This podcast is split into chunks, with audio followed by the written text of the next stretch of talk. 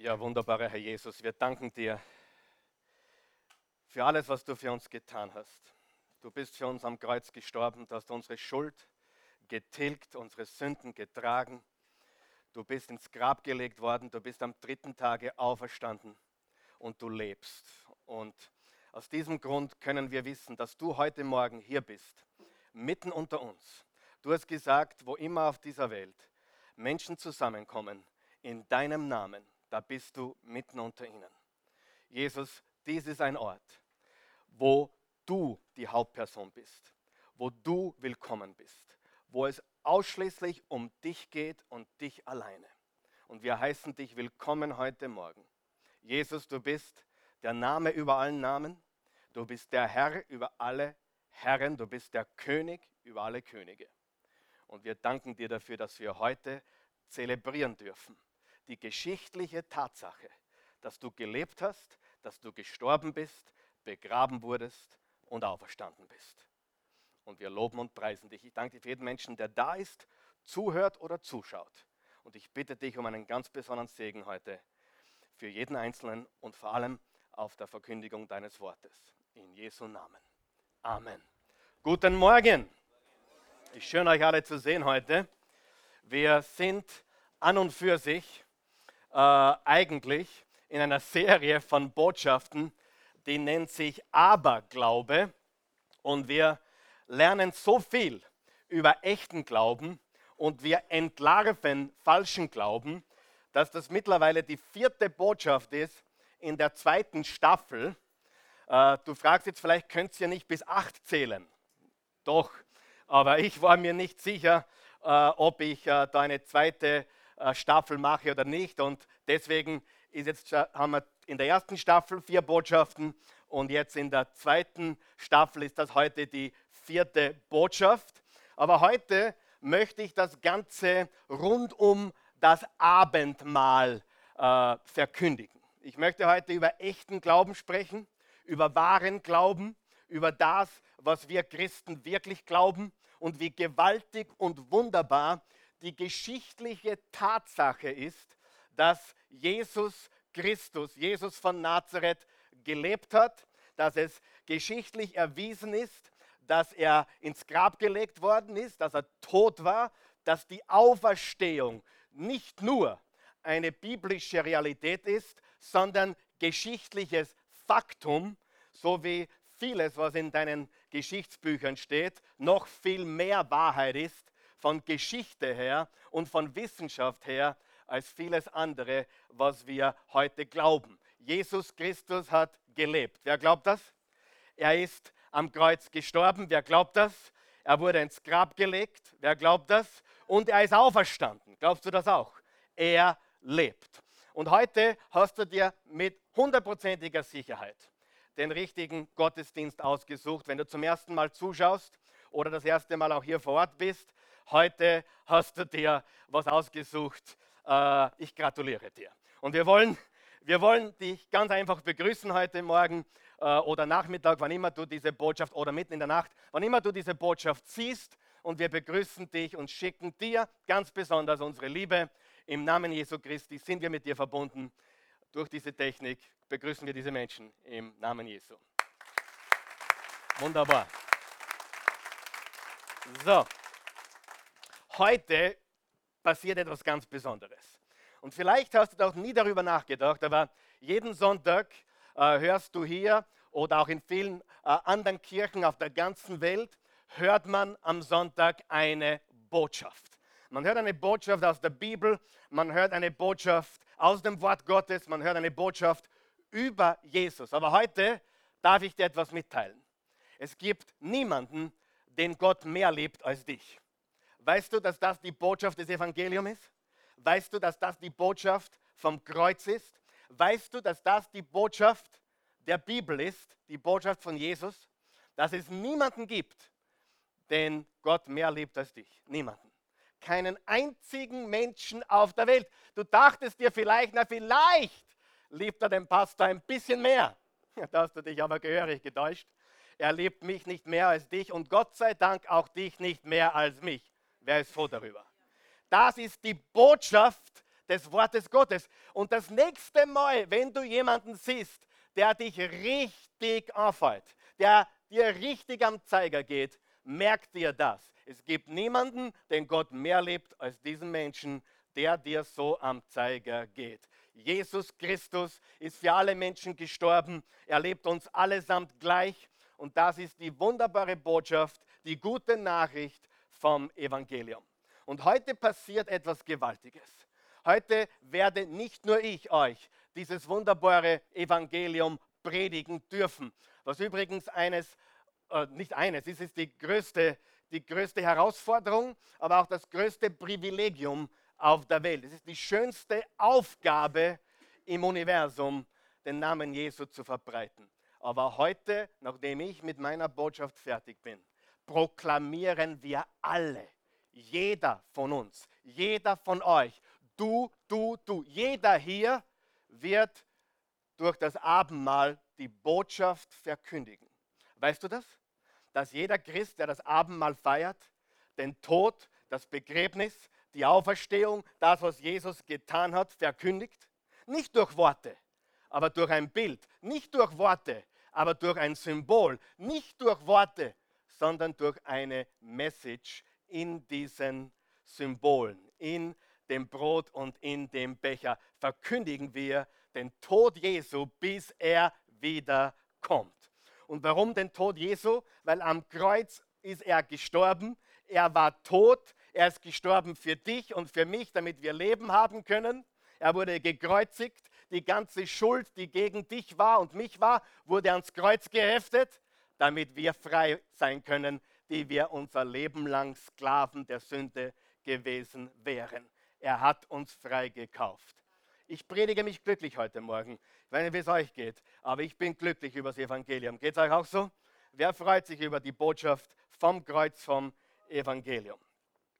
Und der Grund, warum das so eine große Herausforderung ist, äh, das Abendmahl, man sagt das Abendmahl des Herrn, Eucharistie oder Kommunion, weil viele Menschen es Woche für Woche tun, aber viele Menschen nicht wissen, was sie tun. Wer weiß, was ich meine? Viele gehen in die Kirche oder gehen in einen Gottesdienst, egal ob katholisch, evangelisch oder freikirchlich, und wissen eigentlich nicht wirklich, was passiert oder was sie tun. Darf ich heute ein bisschen Aufklärung bringen? Ist das okay für euch? Darf ich euch heute ein bisschen aufzeigen, was wir heute tun? Mit allem Aberglauben aufräumen und echten Glauben an die Vorfront bringen. Darf ich das? Wer gibt mir die Erlaubnis? Okay, ich mache es trotzdem, kein Problem. Ähm, es ist überhaupt kein Problem. Und ich möchte dir Folgendes sagen. Gott spricht durch, durch Menschen zu uns, aber Gott spricht auch durch Bilder zu uns. Wir sehen das in der ganzen Bibel. Zum Beispiel, die Welt war so verkehrt und so verdorben und so pervers geworden, dass Gott die Welt gerichtet hat durch Noah und die Flut, was übrigens ein geschichtliches Ereignis ist. Und er hat die Welt gerichtet und er hat gesagt, das geht nicht, das müssen wir behandeln. Aber hast du gewusst, dass in diesem Gericht Gottes sofort im gleichen Zug die Gnade und die Barmherzigkeit Gottes offenbar wurde? Wer hat schon mal den Regenbogen gesehen? Ja? Ich weiß nicht, wie du aufgewachsen bist, wie, wie, wir klein waren, hat die Mama immer gesagt, schaut, Kali, Markus, ein Regenbogen. Wer hat das auch erlebt? Ein Regenbogen, ein Regenbogen. Wisst ihr, dass das im Genesis 9, Vers 8 bis 17 beschrieben steht, wo Gott sagt, okay, das mache ich nie wieder. Ich werde einen ewigen Bund der Gnade und der Barmherzigkeit aufrichten. Und jedes Mal, wenn ihr den Regenbogen seht, werdet ihr wissen, ich bin ein liebender Gott, ich bin ein gnädiger Gott, ich bin ein erbarmender Gott. Seht den Regenbogen und ihr kennt, dass ich ein liebender Gott bin. Halleluja. Jedes Mal, wenn du den Regenbogen siehst, lies es nach in Genesis 9, Vers 8 bis 17, siehst du, dass Gott inmitten vom Gericht, inmitten dessen, dass er aufräumen musste, er musste aufräumen. Wer, wer weiß, Gott muss manchmal aufräumen. Wer weiß, er muss auch in deinem Leben aufräumen manchmal. Aber es kommt immer mit Gnade und immer mit Erbarmen und immer mit Liebe. Wenn Gott dich zurechtrichtet, wenn Gott dich zurechtbiegt, dann immer aus Liebe, Gnade und Erbarmen. Und immer mit einem Zeichen, der Regenbogen. Immer mit einem Zeichen, dem Kreuz, wo ich, auf, ich für dich gestorben bin. Immer mit einem Zeichen von einem Leib, der gebrochen wurde und einem Blut, das für euch vergossen wurde. Halleluja. Ist das nicht gewaltig? Ich weiß nicht, ich bin glücklich heute Morgen. Ja, geht es euch auch noch gut? Okay. Also Gott spricht zu uns nicht nur durch die Bibel, er spricht zu uns durch die Bibel, er spricht nicht nur durch Menschen, er spricht durch Bilder, durch Zeichen und durch Symbole. Und seine Botschaft ist immer Gnade und Erbarmen. Übrigens, wenn du schon mal die Offenbarung gelesen hast, dann möchte ich dich äh, ermutigen, hab keine Angst. Wer hat schon mal die Offenbarung gelesen und Angst bekommen? Wer hat schon mal hinaus in die Zeitungen geschaut oder ins Fernsehen geschaut, du hast Angst bekommen? Weißt du, mit welcher, mit welcher Wahrheit die Bibel endet? Mit der Gnade Gottes. Mit der Gnade Gottes. Ich mache alles neu. Halleluja. Sieh, das letzte Wort der Bibel ist Gnade. Nicht jetzt wörtlich, aber ziemlich weit hinten. Aber der letzte äh, Vers der Bibel spricht darüber, dass Gott etwas Neues macht und dass er gnädig ist und dass er erbarmend ist. Okay?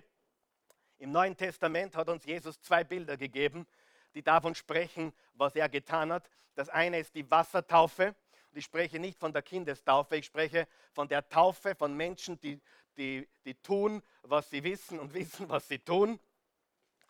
Und die sich eintauchen lassen in Wasser und herauskommen. Und das symbolisiert ein Wegwaschen der Sünden und eine Auferstehung eines neuen Lebens. Wann passiert das? In dem Moment, wo wir Jesus Christus aufnehmen, passiert das. Unsere Sünden sind abgewaschen und wir sind auferstanden zu neuem Leben. Darf ich fragen, wer, wer das schon hinter sich hat, wer das schon getan hat?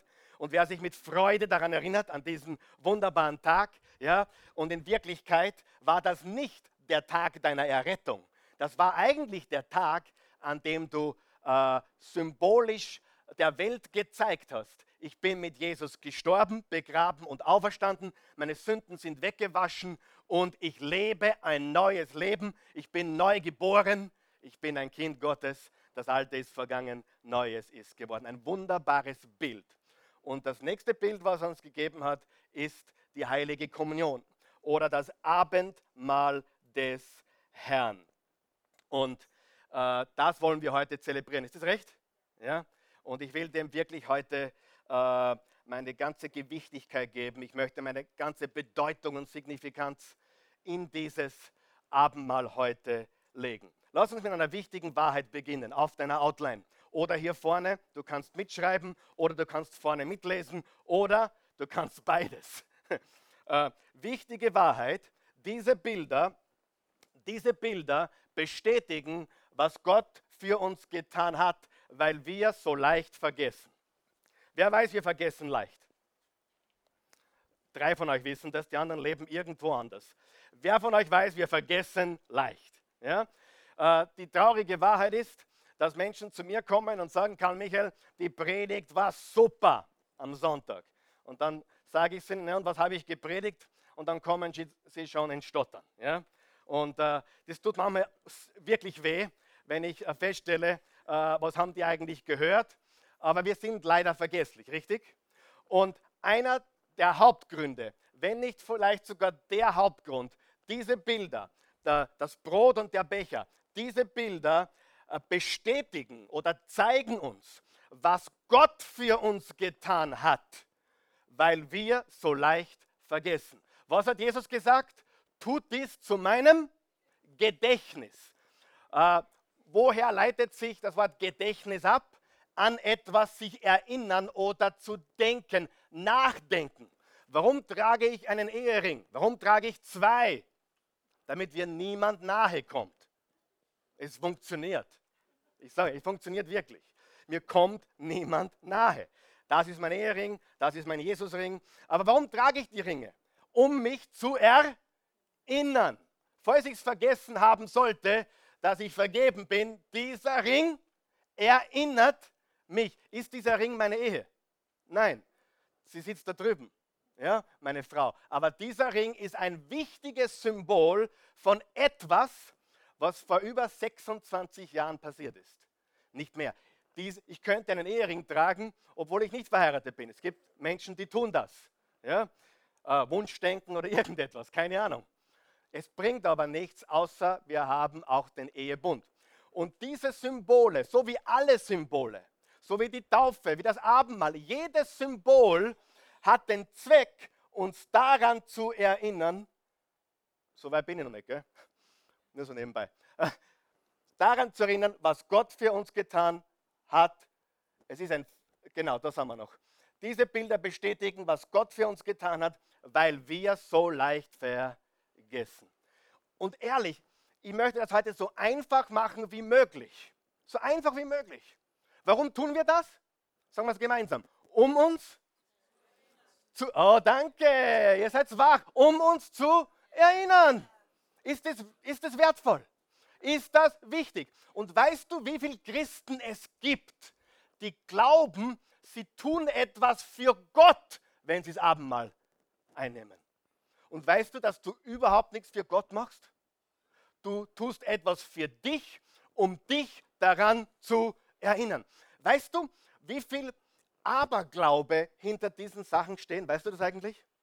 Hinter der Eucharistie. Es gibt sogar äh, Kirchen, die glauben, wenn man das einnimmt, wird es zum tatsächlichen Leib und zum tatsächlichen Blut Jesu und Leib, Leib Jesu. Wisst ihr das? Dass es solche Gruppierungen gibt?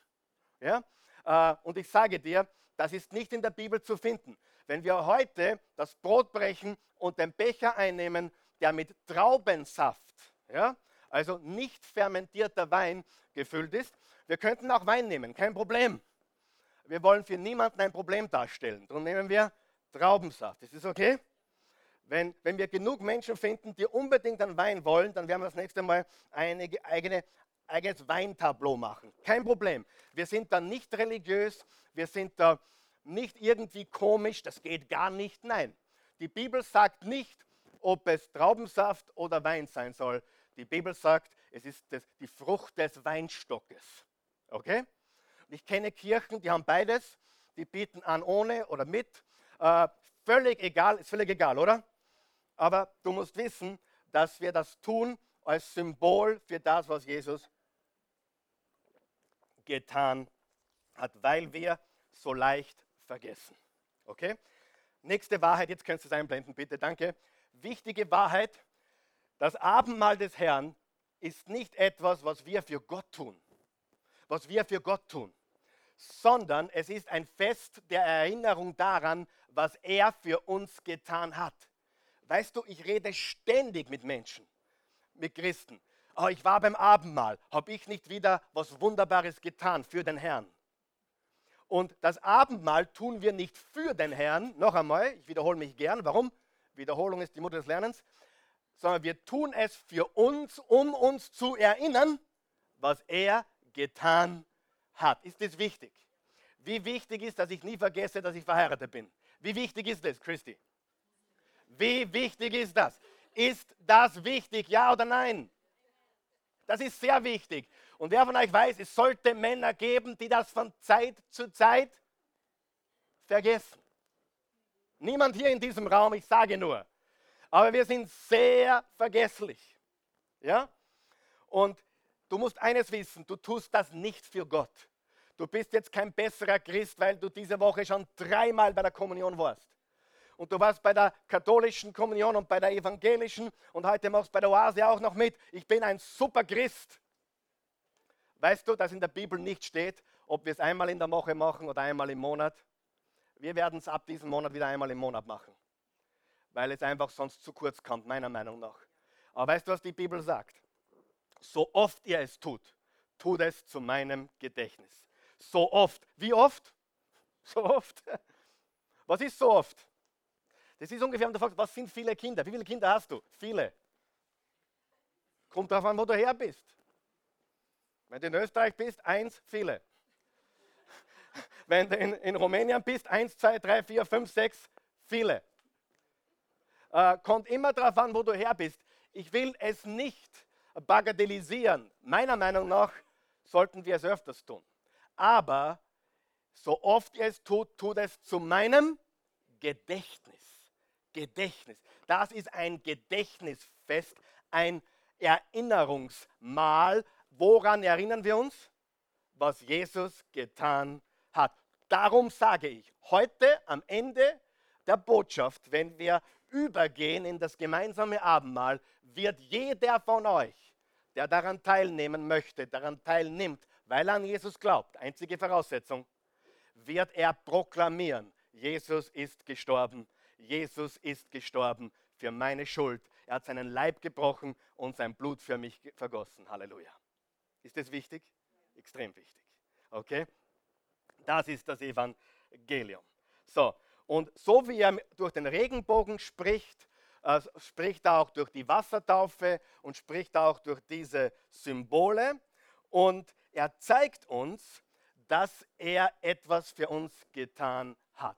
Noch einmal, jeder hier kann teilnehmen, der an Jesus Christus glaubt. Sie, es gibt nämlich sogar Christen, die tun das, weil sie glauben, sie müssen Gott besänftigen. Und wenn ich Gott besänftige, dann ist er nicht mehr zornig auf mich. Ich sage dir etwas, Gott ist überhaupt nicht mehr zornig auf dich, weil wenn du verstehst, was hier passiert ist, dann weißt du, dass der gesamte Zorn Gottes auf Jesus gelegt wurde und er hat die ganz berühmten Worte gesagt, es ist vollbracht. Er hat die Sünde bezahlt, die Schuld getilgt, ein für alle Mal. Gott, ein zorniger Gott im Alten Testament, den gibt es nicht mehr. Der Zorn Gottes. War Gott einmal zornig? Ja. Warum war er zornig? Weil Sünde ihn zornig macht. Aber warum ist er nicht mehr zornig auf dich? Weil Jesus für deine Sünden gestorben ist. Macht ihn, ist Sünde immer noch etwas, was Gott nicht mag? Natürlich. Aber warum ist es kein Problem mehr im Sinne der Ewigkeit? Weil Jesus für deine Sünden gestorben ist. Sind deine Sünden für dich auf Erden ein Problem?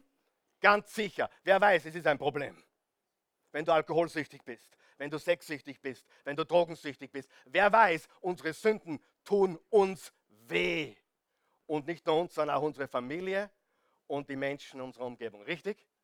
Aber das Sündenproblem an und für sich wurde am Kreuz gelöst. Und wir können immer kommen im Glauben und Vergebung erhalten. Ich glaube, es ist vollbracht. Er glaubt das auch. Unsere Sünden sind getilgt. Einer meiner Bibellehrer hat mir da ganz klar geholfen. Ich war 19 Jahre alt und ich habe so viele Sachen gehört. Naja, jetzt bin ich Christ geworden. Jesus hat mir alle meine Sünden in der Vergangenheit. Das war mein Denken. Und viele Leute haben das Denken. Alle meine Sünden in der Vergangenheit sind vergeben. Ja? Aber jetzt bin ich Christ geworden. Und wenn ich jetzt sündige, boah, dann bin ich schlecht dran. Und dann hat der Bibellehrer einmal gesagt, das hat mir die Augen geöffnet, als Jesus für dich gestorben ist, waren alle deine Sünden in der Zukunft. Du hast noch gar nicht gelebt und wann ist also die Linie? Also bis daher ist er gestorben und ab dann nicht mehr. Nein, wer ist froh, dass Jesus unsere Sünden getilgt hat? Vergangenheit, Gegenwart und Zukunft. Richtig? Tut mir leid, das ist das Evangelium. Ich weiß, einigen gefällt das nicht. Na, Pastor, dann kann man tun, was man will. Jetzt fällt mir ein ganz schieres Wort an. Äh, das fängt mit I an das zweite Wort ist D und dann kommt noch ein I und ein O und ein T, aber ich sage es nicht. Weil wenn du so denkst, bist du wirklich einer. Warum? Wie solltest du im, im Schlamm herumwälzen dich wollen, wenn Jesus dich da rausgezogen hat? Amen. Warum sollten wir, wer, jeder von euch weiß, der, der Sünde in seinem Leben hat, der Dinge hat, wo er nicht loskommt, jeder von euch weiß, was das kostet, oder? Brauche ich nichts erzählen. Jeder weiß, wie schwer das ist, so ein Backel zu tragen. Ja, ist es richtig oder falsch, was ich sage? Und glaub mir, jeder hat was, auch der, der neben dir sitzt. Auch wenn er neben der Bernadette sitzt, die hat auch was. Aber das ist die Wahrheit. Jeder hat was. Jeder hat was. Jeder hat was, wo er sich schwer tut. Jeder hat was, man nennt das Sünde oder Zielverfehlung. Richtig?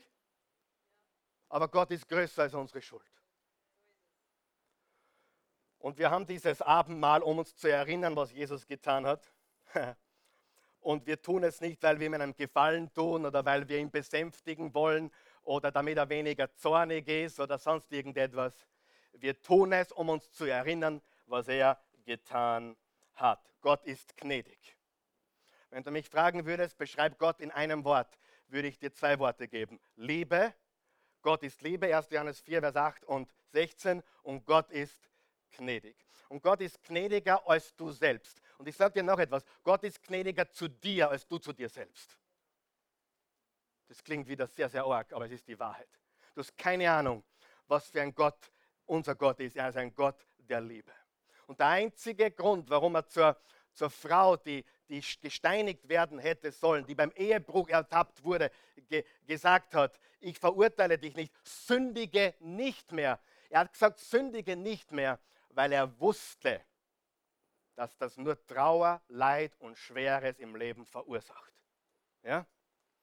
Väter, die ihre Familien zerstören, äh, äh, manchmal auch Frauen und Mütter. Äh, es ist schlimm, was in der heutigen Zeit angerichtet wird, oder? Aber Jesus ist für jede Sünde gestorben. Er ist gnädig. Wir empfangen von ihm, das Abendmahl ist ein wunderbares Geschenk. Und viele Christen, ehrlich, haben hier so viel Aberglaube drinnen, so viel Aberglaube, so viel falsches Denken. Viele Christen leben in einer anderen Welt, was das betrifft.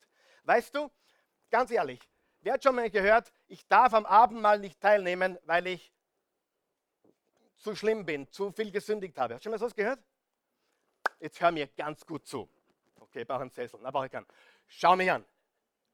Die einzigen Menschen, die vom Abendmahl ausgeschlossen werden sollten, sind die Selbstgerechten. Warum? Weil ich ihn gar nicht brauche. Wenn du an Jesus glaubst und jetzt auf der Stelle deine Sünde von letzter Nacht bereust, bitte, das ist für dich. Amen. Die einzigen, die einzigen, die sagen sollten, nein, ist, die glauben, sie brauchen ihn sowieso nicht. Sie ist genau umgekehrt, was viele Christen glauben. Viele Pastoren verbannen Menschen in die letzte Reihe, weil sie vor drei Jahren sich scheiden haben lassen. Oder viele verbannen Menschen in die letzte Reihe, weil sie keine Ahnung was getan haben. Aber meine Bibel sagt, wenn ich glaube und bereue und wenn ich weiß, ohne ihn bin ich nichts, dann soll ich laufen zum Abendmahl. Ich sollte es bereuen, ich sollte umkehren, ich sollte natürlich glauben. Wenn du nicht glaubst, bitte komm nicht. Und wenn du, wenn du sagst, nein, ich, ich, ich glaube zwar schon, aber morgen mache ich es weiter, weil es eh wurscht ist, bitte komm auch nicht. Aber jeder Mensch, der glaubt und sorry ist, mehr als sorry, dem es aufrichtig leid tut, was er getan hat, der sich verändern möchte, auch wenn es schwerfällt, ist ein Kandidat. Die Gnade Gottes ist mehr als genug. Ich sage das noch einmal, weil es so wichtig ist. Die einzigen, die davon Abstand nehmen sollten, von den Christen her, sind die, die glauben, sie sind gut genug. Weißt du, dass darum geht hier, um dich zu erinnern, dass du nicht gut genug bist? Das ist ja eigentlich die Message. Die Message hier ist, du bist nicht gut genug, aber er ist mehr als genug. Die Botschaft hier ist, ich habe den Preis für deine Sünden bezahlt, den du niemals hättest bezahlen können. Nachher predige ich mich glücklich. So, ich möchte dir fünf Dinge geben, die dir sehr helfen werden. Ist es okay? Einige lachen mich an, einige sind, sind voller Freude, einige wissen noch nicht, was sie getroffen hat. Aber fünf Dinge, wie können wir, wie können wir, bitte einblenden, wie können wir noch voller und tiefer in die Bedeutung und die die Signifikanz dieser Kommunion eintauchen. Wie, wer vielleicht möchte jetzt feiern wie nie zuvor heute? Wie nie zuvor. Wie nie zuvor. Wie nie zuvor. So richtig, so richtig wie noch nie zuvor. Dann pass jetzt auf, ich gebe dir fünf Dinge. Ist das okay? Und einige Dinge habe ich schon vorgegriffen. Das heißt, wir haben eine recht lange Einleitung gehabt. Daher, daher wird der Hauptteil jetzt ein bisschen kürzer. Wer es glaubt, wird selig. Ah.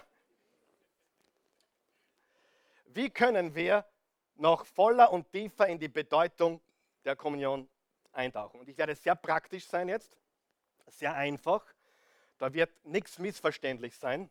Und diese Dinge finden wir im 1. Korinther 11, Vers 23 bis 28, was ich einmal vorerst lesen möchte.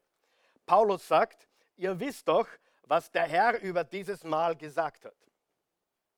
Woher nimmt er seine Information? Matthäus, Markus, Lukas. In all diesen drei Evangelien steht beschrieben, was Jesus getan hat. Ich selbst habe seine Worte so an euch weitergegeben, wie sie mir berichtet wurden. In der Nacht, in der er verraten wurde, nahm Jesus, das, der Herr, das Brot. Übrigens, es war zur Zeit des Passafestes. Wer weiß, was das Passafest war? Das Passafest war das Fest, wo alle Juden ein einjähriges, äh, fehlerloses Lamm gebracht haben. Jerusalem war voll mit kleinen, schnuckeligen, weißen Lämmern. Da waren Zehntausende Menschen, die extra nach Jerusalem gepilgert sind und haben ihr schönstes, bestes, äh, mit dem sie vielleicht geschnuddelt haben und geschnuckelt haben und gekuddelt haben und ge was immer gemacht haben. Und, und das haben sie geopfert, weil Gott sagt, ich will ein fehlerloses Lamm, ein Jahr alt. Und sie haben das nach Jerusalem gebracht, um zu opfern. Und dann haben sie sich sinnbildlich auf, auf das Lamm gestützt, um die Sünden zu transferieren. Und dann haben sie das Lamm äh, ja, haben sie den Hals abgeschnitten. Das war, was die Juden getan haben. Was hat Jesus gesagt? Ich bin das Lamm Gottes, das hinwegnimmt die Sünde der Welt. Gott sei Dank brauchen wir das nicht mehr tun, weil Jesus Christus das Lamm Gottes ist.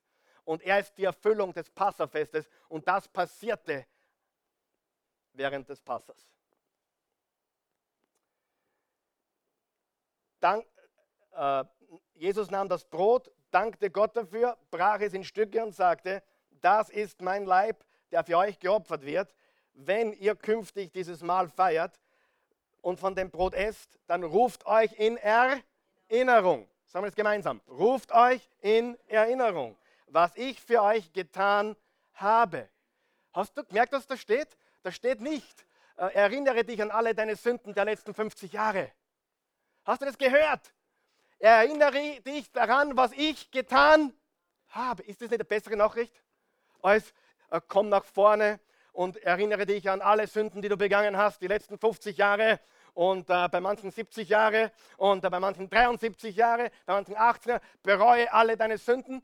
Ja, das ist leicht, aber an mich an alle zu erinnern, das geht bei mir gar nicht. Bei wem geht es auch nicht mehr? Ich kann mich nicht mehr erinnern, was ich vorgestern gemacht habe. Wem geht es auch so? Wer ist froh darüber? Aber ich will das nicht bagatellisieren.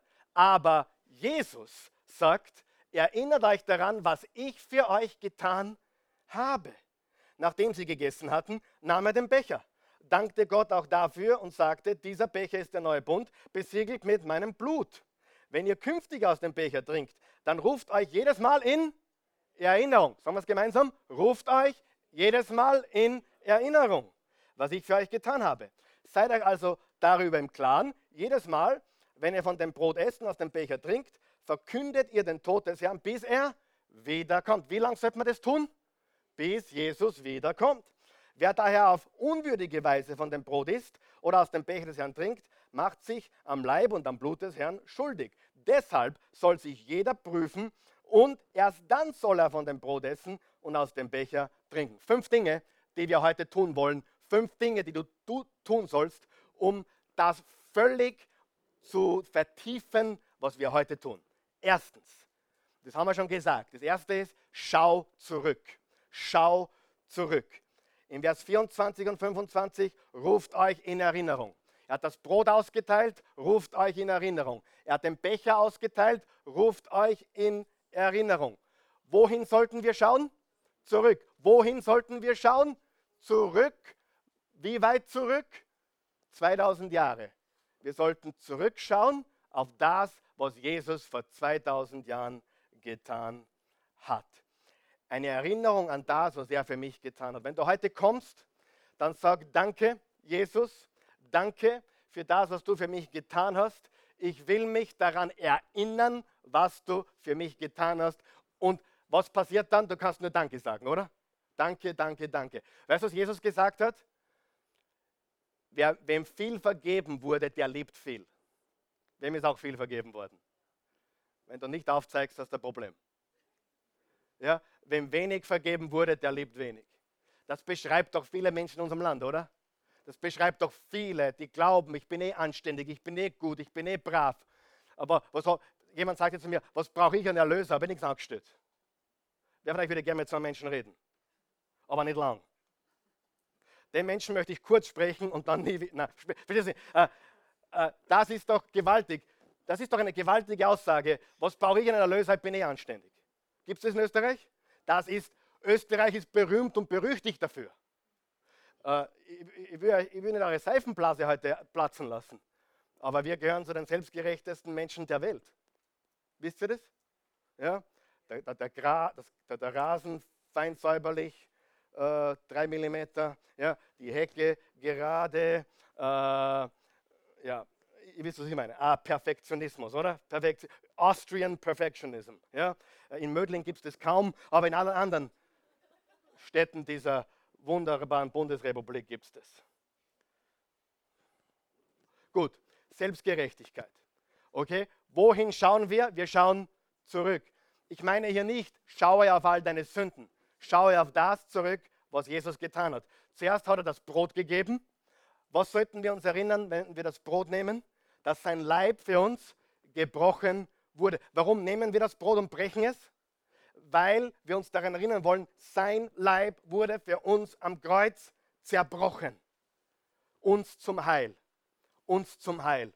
Für uns Menschen. Und dann erst der Becher, weil das Blut ist das ultimative Opfer. Es ist der Preis für Leben. Es ist der Preis für Sünde. Es ist der Preis für deine Schuld und meine. Das Blut Jesu ist das ultimative Opfer. Er hat den Preis bezahlt, er hat unseren Platz eingenommen, er hat unsere Sünde getragen und unsere Schuld getilgt. Halleluja. Schau zurück. Schau zurück auf ein geschichtliches Ereignis. Zweitens, wer ist bereit, das heute zu tun? Zurückschauen.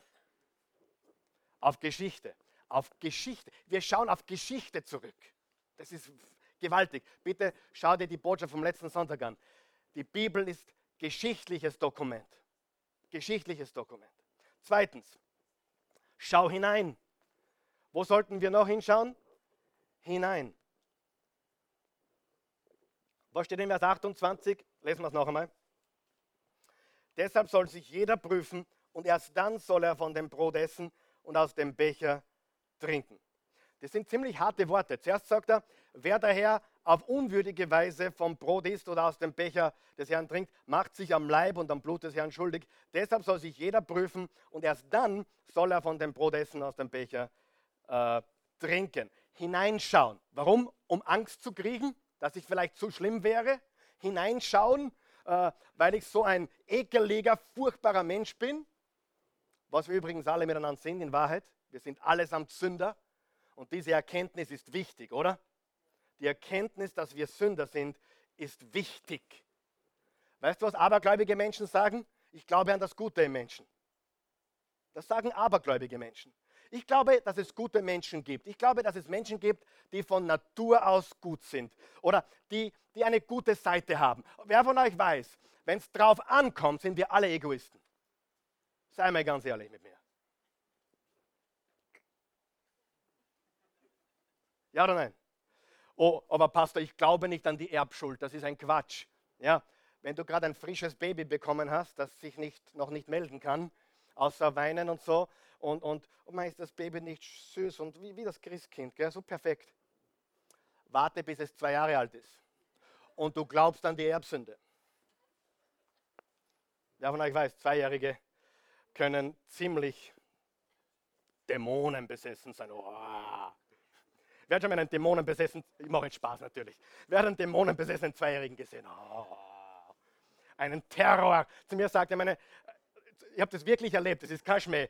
Äh, frisches Baby, wow, ist das süß. Und, dann sage ich, hm, so ein süßes Baby, aber wart nur. ich, ich gesagt, wart nur. Und zwei, drei Jahre später kam dieselbe Frau zu mir und sagte, kannst du dich noch erinnern, dass du mir gesagt wart nur? Wie recht du hattest. Die zwei, drei Jahre, alles ist anders. Das Kind ist ein Terror, hat es gesagt. Sagt, mach nichts, mach zu zweit, das wird anders. Wer von euch weiß, das zweite Kind ist immer anders als das erste? Das ist super, weil dann gibt es selbstgerecht. Es gibt auch, habt ihr mal selbstgerechte Eltern gesehen? Gibt es kaum, ist eine ausgestorbene Spezie. Aber äh, ein, eine selbstgerechte Eltern, die haben ein, ein, eine Tochter, drei, vier Jahre, Prinzessin, hat noch nie ein schlimmes Wort gesagt. Sie gibt's, gibt's. Wenige, aber sie gibt's. Und die Eltern sind richtig stolz. Sie haben das einzige perfekte Kind erzogen auf der Welt. Ja? Und dann sagst du, dann betest du auf den Knien, bitte macht's ein zweites. Und das zweite ist dann Tag und Nacht wie das erste. Ich habe das, hab das fast überall gesehen. Ja? Das erste Kind ist so, das andere ist so. Also, wenn das jetzige Kind nicht so taugt, mach ein zweites. Ganz einfach. Das ist, also, es ist hundertprozentig so. Und wenn das zweite auch schlimm ist, mach ein drittes. Aber garantiert beim dritten ist alles anders. Aber wer von euch weiß, die Erbsünde kommt heraus. Manchmal du sagst, ein Zweijähriger ist nicht egoistisch, wo lebst du? Also ein Sechsjähriger ist immer noch egoistisch. Wenn ich zum Samsung gehe, sage ich, ich glaube an das Gute in dir, sagt er, was? Was? Du glaubst an das Gute in mir? Ja. Dream on, Daddy. Dream on. Ich weiß, es gibt solche und solche. Aber wir sind alle verloren. Wir brauchen einen Retter. Amen. Schau hinein. Nicht damit du Angst bekommst. Stell dir zwei Fragen. Frage Nummer eins. Glaube ich. Glaube ich. Glaube ich. Wenn du diese Frage beantworten kannst, dann sind wir schon mal sehr, sehr weit. Ich glaube, dass jemand, der glaubt, hier teilnehmen kann. Wer glaubt das auch? Glaubt man was? An Jesus Christus. Gestorben, begraben und auferstanden. Nicht an das Gute, nicht an das Universum, nicht an einen Gott, sondern an Jesus Christus. Sind wir uns da einig? Jeder, der an Jesus Christus glaubt, dass er für dich das alles getan hat, kann teilnehmen. Ja? Gut, jetzt sagst du vielleicht, heute helfe ich euch ein bisschen. Ich weiß nicht, ob ich glaube bin heute zum ersten Mal dabei oder ich bin überhaupt, keine Ahnung. Ich schaue mir das schon länger an, aber ich bin mir nicht sicher, ob ich glaube. Dann stell dir eine andere Frage. Könnte ich glauben? Könnte ich heute beginnen zu glauben? Gute Frage, oder? Wer von euch glaubt, das ist die Botschaft des Evangeliums? Einladend. Einladend. Einladend kannst du glauben. Und ich sage dir, solltest du als Atheist reingekommen sein oder als Agnostiker und jetzt mittlerweile an den geschichtlichen Jesus Christus glauben, herzlich willkommen. Du darfst teilnehmen an diesem Abendmahl. Keine Kirchenmitgliedschaft, keine Kirchensteuer, kein Bibelleseplan, keine Gebetsstunde. Glaube an Jesus. Halleluja. Also, wenn du sagst, na, ich habe bis jetzt nicht geglaubt, zweite Frage, könnte ich glauben? Warum sage ich das? Weil das ganze Evangelium einladend ist. Kommt zu mir, glaubt nur. Jeder, der an ihn glaubt, wird nicht verloren gehen, sondern ewiges Leben haben. Wenn du mit dem Munde bekennst, Jesus ist Herr, und mit dem Herzen an seine Auferstehung glaubst. Glaube ich oder könnte ich glauben? Die zweite Frage, und die ist jetzt auch wichtig und die wollen wir nicht, nicht leicht nehmen, bin ich bereit umzukehren? Also ich habe gesagt, zuerst sehr wichtig, dass jemand, natürlich der nicht glaubt, sollte nicht teilnehmen, oder? Aber passen wir auf, was ich jetzt sage. Wer von euch glaubt, dass das, was wir heute tun, und da sollten uns Ungläubige zuschauen oder einer hier sitzen oder die andere hier sitzen. Wer von euch weiß, das ist wunderbar, wenn sie uns zuschauen. Das ist herrlich, wenn sie uns zuschauen. Ist es nicht cool, wenn sie uns zuschauen? Weißt du, dass wenn Ungläubige oder noch Nichtgläubige uns beim Singen zuschauen oder beim Predigen zuschauen oder mit welcher Leidenschaft wir den Dienst verrichten zuschauen, oder beim Abendmahl uns beobachten. Wer weiß, ein gewaltiges Zeugnis. Wir wollen das. Wir wollen, dass sie uns zuschauen. Aber wenn sie nicht gläubig sind, sollten sie nicht teilnehmen, richtig? Logisch. Wenn sie aber glauben wollen und heute beginnen wollen, sollten sie teilnehmen. Ja oder nein? Ja, ganz wichtig. Und selbstgerechte Christen sollten nicht teilnehmen. Christen, die glauben, ich bin ja so ein guter Typ. Na, schaut er denn in der letzten Reihe an, den, den, den, der ist ja mit der dritten Frau zusammen, den haben sie ausgeschlossen letzte Woche vom Abendmahl. Der Pastor hat ihm gesagt, er darf nicht dabei sein. Äh, der sollte daheim bleiben, der gibt mir recht. Der hat nichts verstanden. Amen. Ja oder nein? Nichts. Weil in dem Moment, wenn du als Massenmörder hereingegangen bist und du, du gehst auf deine Knie und glaubst an Jesus und um seine Vergebung, bist du ein Kandidat für die Gnade Gottes. Ja oder nein? Für welche Sünden ist Jesus nicht gestorben? Für keine. Für alle ist er gestorben. Es gibt keine, für die er nicht gestorben ist. So, bin ich bereit umzukehren? Ich, ich gebe dann noch einen, einen Gefahrenpunkt, wo du zuerst überlegen solltest. Wissen hören? Wenn du da bist, du glaubst mehr oder weniger an Jesus, mehr oder weniger. Du weißt, dass du in, in, in schwerwiegender Sünde oder Vergehen lebst und du willst dich nicht verändern. Hast du was gehört, was ich sage? Und du willst dich nicht verändern. Dann bist du nicht bereit umzukehren, richtig? Dann bist du nicht willig und bereit umzukehren und du solltest nicht teilnehmen. Wenn, ich habe nicht gesagt, dass du mit was kämpfst, was dir immer wieder passiert. Das ist, was, das ist was anderes, oder? Wir wollen jetzt nicht überheilig werden. Wer von euch weiß, du, ich, wir alle, Gott, hilf mir, ich mache das nie wieder, bitte hilf mir. Was passiert? Euch noch nie passiert, oder? Noch nicht. Darf jemand, der wo Schwierigkeiten hat, rauszukommen, teilnehmen? Ja. Um was geht's? Bin ich bereit umzukehren? Ja oder nein? Versteht ihr den Unterschied? Das ist sehr, sehr wichtig. Ich sage nur eines: Wenn du, wenn du so, so lala lebst, ich höre mir den wieder mal an, den Pinsel, und dann schauen wir mal, was er sagt. Und ja, ich weiß gar nicht, ob ich mich ändern will. Und ich, ich, zweigleisig fahren ist so viel, macht so viel Fun. Wenn du sagst, naja, ich weiß, was ich tue und es, ich möchte ausbrechen, ist Gottes Gnade größer? Absolut. Versteht ihr den Unterschied? Also zwei Fragen. Glaube ich und bin ich bereit umzukehren? Niemand erwartet, dass du perfekt bist und niemand erwartet von dir ein Versprechen, dass du nie wieder sündigst. Okay? Aber Gott möchte, dass dein Herz in seine Richtung gerichtet ist. Ich werde nicht fertig, aber darf ich fertig machen? Hilft es jemandem heute? Wirklich jetzt? Gut. Wenn du, wenn du glaubst und bereit bist, dann komm. Das Abendmahl des Herrn ist für Sünder haben wir das verstanden? Für Sünder, die bereit sind, zu Jesus zu kommen. Das Abendmahl des Herrn ist für Sünder, die bereit sind, zu Jesus zu kommen. Und wie gesagt, selbstgerechte Menschen sollten daheim bleiben, sollten nicht teilnehmen. Oder wenn du heute den Gedanken haben solltest, ich bin nicht gut genug, ich habe nur ein Wort dafür, Nonsens. Bin ich gut genug? Die Adele gut genug? Ist der Werner gut genug? Ist der Hans gut genug? Wer ist gut genug? Das ist doch totaler Nonsens, oder? Gut genug sein fürs Abendmahl. Ein Widerspruch in sich selbst. Ja oder nein? Was symbolisiert es? Was Jesus für uns getan hat. Drittens, schau hinauf.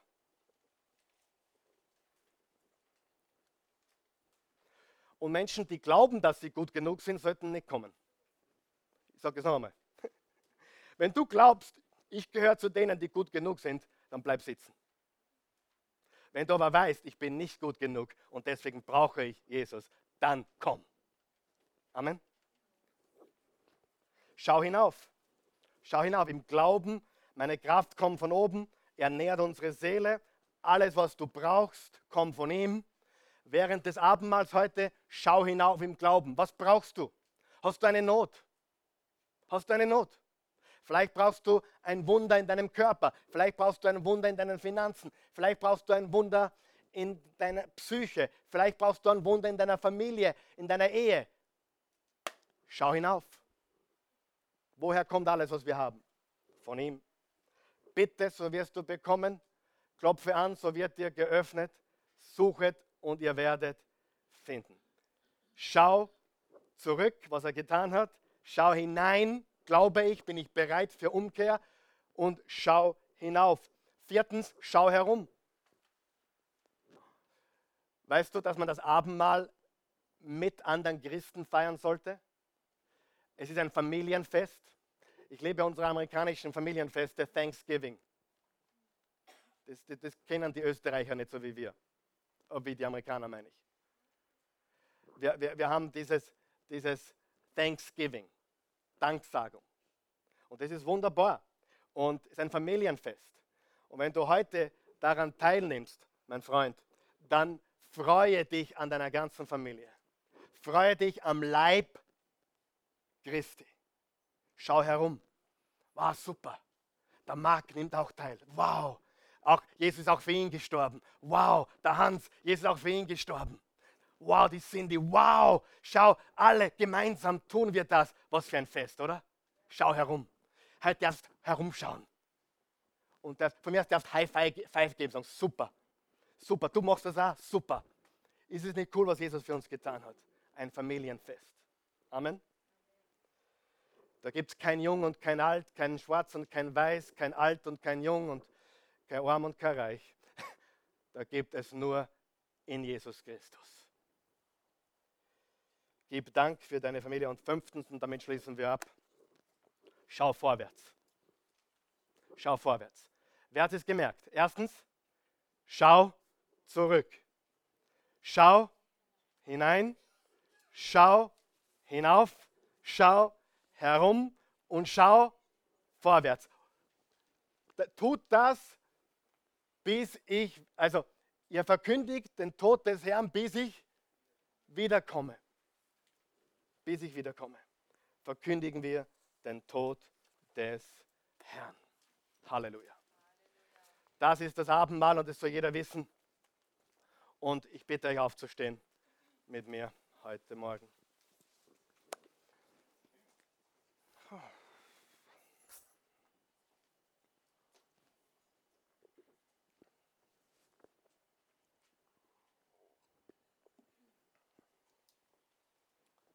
Lass uns genau das tun, was wir heute gesagt haben. Lass uns jetzt das tun.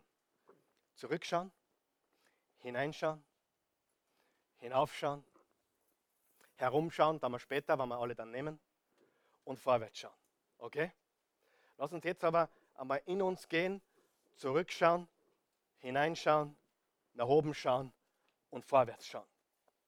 Und dann, wenn wir das Abendmahl ausgeteilt haben, dann können wir die Augen offen haben und uns freuen an dem ganzen Leib. Okay? Guter Gott, wir loben und preisen dich und wir sind so dankbar, dass du zu uns nicht nur durch Menschen sprichst, nicht nur durch dein geschriebenes Wort, sondern durch Bilder, durch Symbole, durch Zeichen. Danke für das Abendmahl, die Kommunion, die Eucharistie. Danke, dass du uns das gegeben hast, um uns zu erinnern, was du für uns getan hast, Jesus. Es ist so einfach eigentlich, aber so oft missverstanden worden von vielen Menschen. Und Gott, wir wollen ganz einfach das tun, was wir heute gehört haben. Wir, wir, wollen uns, wir wollen zurückblicken auf das, was du für uns getan hast vor 2000 Jahren. Danke für alles, was du getan hast. Wir wollen hineinschauen. Glauben wir? Ja, wir glauben. Sind wir bereit, umzudrehen und unser Leben zu verändern? Sind wir willig, uns zu verändern? Auch wenn es schwer fällt in manchen Bereichen? Ja, wir sind es. Wir wollen hinaufschauen. Und wir wollen dich darum bitten, was wir dringendst brauchen.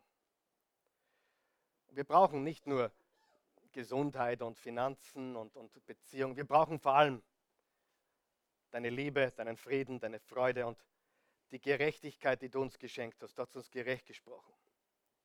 Und wir wollen vorwärts schauen, wir wollen nach vorne schauen. Du kommst wieder und dieses Leben ist kurz und bald vorbei in Wirklichkeit und wir werden dir begegnen. Und wann wir dir begegnen, wollen wir ganz einfach bereit sein und wir blicken jetzt vorwärts auf den Tag, wo wir dir begegnen. Und wir blicken auch herum und freuen uns heute an dieser Gemeinde, an deinem Leib und an allen Christen auf der Welt, denen, die auch, an denen, die auch Schweres durchmachen, die in Lebensgefahr sind, die gemartert werden für ihren Glauben. Wir erfreuen uns an deinem Leib, der vor 2000 Jahren begonnen hat. Wenn du heute Morgen hier bist, du sagst, ja, ich will glauben, ich will wirklich glauben, ich, hab, ich bin mir nicht sicher, ob ich bis heute geglaubt habe und danke, dass, dass ich das hören durfte, dass ich heute glauben, beginnen darf, heute zu glauben. Die Bibel sagt ganz einfach, wenn du mit dem Mund bekennst, Jesus ist Herr, mit dem Herzen an seine Auferstehung glaubst, bist du gerettet. Johannes 3, Vers 16, so sehr hat Gott die Welt geliebt, dass er einen einzigen Sohn gab, damit jeder, der an ihn glaubt, nicht verloren geht, sein ewiges Leben habe. Wenn du glaubst, bist du gerecht gesprochen. Du bist ein neuer Mensch durch Jesus. Wenn du das möchtest, wir wollen dir helfen zu beten. Bete mit uns. Helfen wir diesen Menschen, okay? Damit jeder, der will, heute teilnehmen kann an diesem Fest, an diesem Erinnerungsmahl. Guter Gott, ich komme zu dir, wie ich bin. Du kennst mich, du weißt alles, ich bin ein Sünder. Ganz einfach. So ist es. Ich brauche einen Erlöser. Jesus sei mein Erlöser. Ich glaube, dass du gelebt hast, dass du für meine Schuld gestorben bist, am Kreuz meine Sünden getragen hast, dass du alles vollbracht hast, die ganze Strafe bezahlt hast, den Schuldbrief, der gegen mich war, bezahlt hast, dass du gestorben bist, begraben wurdest, am dritten Tage auferstanden bist. Du hast den Tod besiegt. Du lebst heute. Du bist heute mitten unter uns. Und ich lade dich jetzt ein. Lebe in mir. Komm in mein Leben. Mach mich nagelneu. Komplett.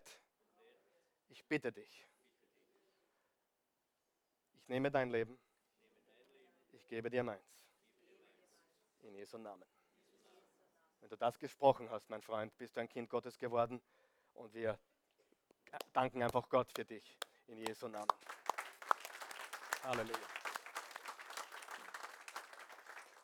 Wenn du hier bist, christlich gläubig bist, aber du bist selbstgerecht wie nur was. Du, du siehst dich besser als andere Christen, du bist irgendwie, ja, du kommst dir als Elite vor, weil du vielleicht die Bibel schon, oder bist dir vorgekommen, jetzt vielleicht nicht mehr. Äh, Elite-Christ, ich lese die Bibel mehr, ich bete mehr, all dieser Quatsch.